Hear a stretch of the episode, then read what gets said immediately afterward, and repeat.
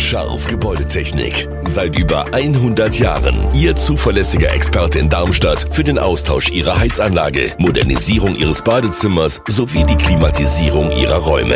Erwarten Sie mehr von uns, als Sie es gewohnt sind. Scharf Gebäudetechnik.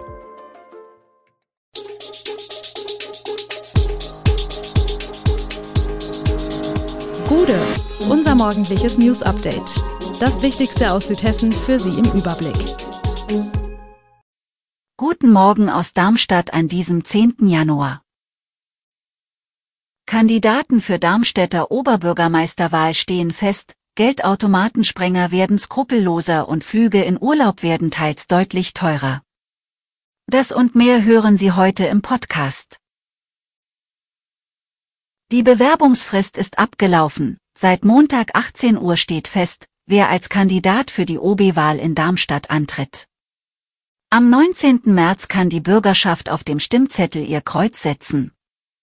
Dann steht fest, wer von den Parteien und Wählervereinigungen auf die richtigen Kandidaten und damit auf die richtige Farbe gesetzt hat oder ob einem unabhängigen Bewerber vielleicht ein Coup gelingt.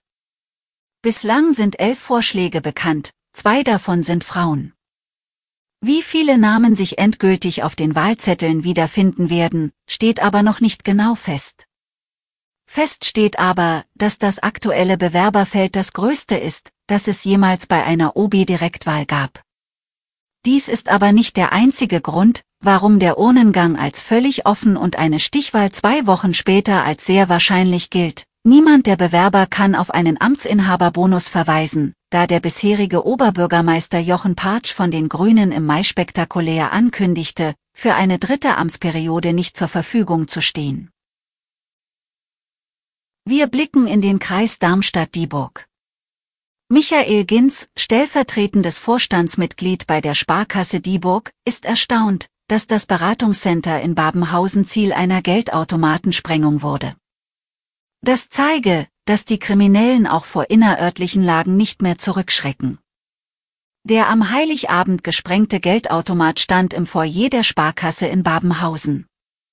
Obwohl dieser Bereich im Zeitraum von 23 und 5 Uhr geschlossen war, verschafften sich die Täter Zugang. Man sei von einer abschreckenden Wirkung durch die innerörtliche Lage ausgegangen, so Ginz. Was die genaue Standorteinschätzung in Babenhausen betrifft, halten sich Bank und LKA bedeckt. Auch Ginz von der Sparkasse Dieburg spricht von einem Wettlauf zwischen Banken, Automatenherstellern und den Kriminellen. Bei der Sparkasse Dieburg werde nun intern überlegt, was die Sprengung konkret für die einzelnen Standorte bedeutet. Man wolle an einer guten Versorgung mit Geldautomaten aber festhalten, stellt Ginz klar. Die Diskussion über eine Straßenbahnanbindung nach Darmstadt nimmt auch in Weiterstadt wieder Fahrt auf. Nachdem Pläne, den östlichen Landkreis an Darmstadt mit der Straßenbahn anzubinden, vor einigen Wochen in Großzimmern präsentiert wurden, liegen nun verschiedene Varianten einer Anbindung vom Hauptbahnhof nach Weiterstadt vor. Die Variante durch die Darmstädter Straße ist die Vorzugsvariante. Dass das Thema wieder aktuell ist, liegt an der Stradadi GmbH. Ziel der Stradadi ist es, die Pläne für den Bau weiterer Straßenbahnlinien in den Ostkreis nach Rossdorf und Großzimmern, in den Westkreis nach Weiterstadt sowie eine Verlängerung in Griesheim voranzubringen. Veränderte Rahmenbedingungen sorgen nun dafür, dass auch eine Anbindung Weiterstadts per Straßenbahn in den Bereich des Möglichen rückt. Die Klimakrise verschärft sich und die Luftreinhaltung wird immer wichtiger. Die Bevölkerung nimmt zu. Auch die Förderbedingungen von Bund und Land haben sich verbessert. Auf der anderen Seite verändert sich aber auch der Raum. Das Loop 5 wurde gebaut und die ICE-Trasse Rhein-Main-Rhein-Neckar soll neben der A5 entlang führen.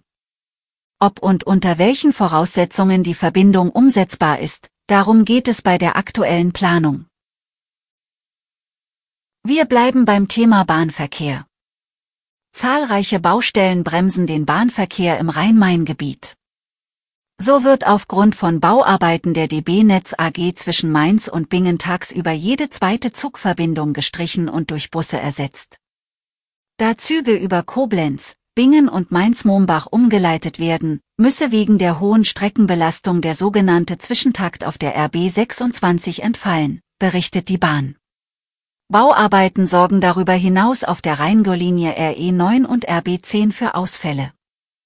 So entfallen bis einschließlich 4. Februar alle Züge des Rheingau-Expresses RE 9 zwischen Eltville und Frankfurt. Von 21 Uhr bis 4 Uhr fahren in diesem Zeitraum auch keine Züge der Rheingau-Linie RB10 zwischen Wiesbaden und Österreich-Winkel. Aufgrund von Bauarbeiten zum Ausbau des Knotens Frankfurt-Stadion kommt es darüber hinaus bis 28. Januar zu Beeinträchtigungen im Zugverkehr zwischen Frankfurt Hauptbahnhof und Mainz Hauptbahnhof sowie zu zwei Fahrplananpassungen auf der Strecke von und nach Alzey. Die Freude auf den nächsten Urlaub ist bei vielen groß, könnte aber schnell getrübt werden. Denn Tickets werden immer teurer. Das liegt auch daran, dass der Kerosinpreis steigt. Aktuell liegt er bei 3,11 Dollar und damit 27 Prozent über dem Wert von vor einem Jahr. Überdies kämpft die Flugbranche mit Personalengpässen und zu wenig Flugzeugen. All das hat Konsequenzen. Nach Erhebungen des Vergleichsportals Check24 verteuerten sich hin und Rückflüge nach Spanien gegenüber dem Vor-Corona-Jahr 2019 beispielsweise um satte 65 Prozent auf 272 Euro. Für Flüge nach Italien und Portugal musste durchschnittlich 58 bzw. 52 Prozent mehr gezahlt werden. Weniger deutlich kletterten die Ticketkosten für Verbindungen in die USA. Sie stiegen um 11 Prozent. Doch damit nicht genug, denn in diesem Jahr geht es Untersuchungen zufolge noch einmal aufwärts. Die Flugsuchmaschine Svodo und der Reiseanbieter American Express Global Business Travel prophezeien zum Teil sogar extreme Anstiege bei den Ticketpreisen.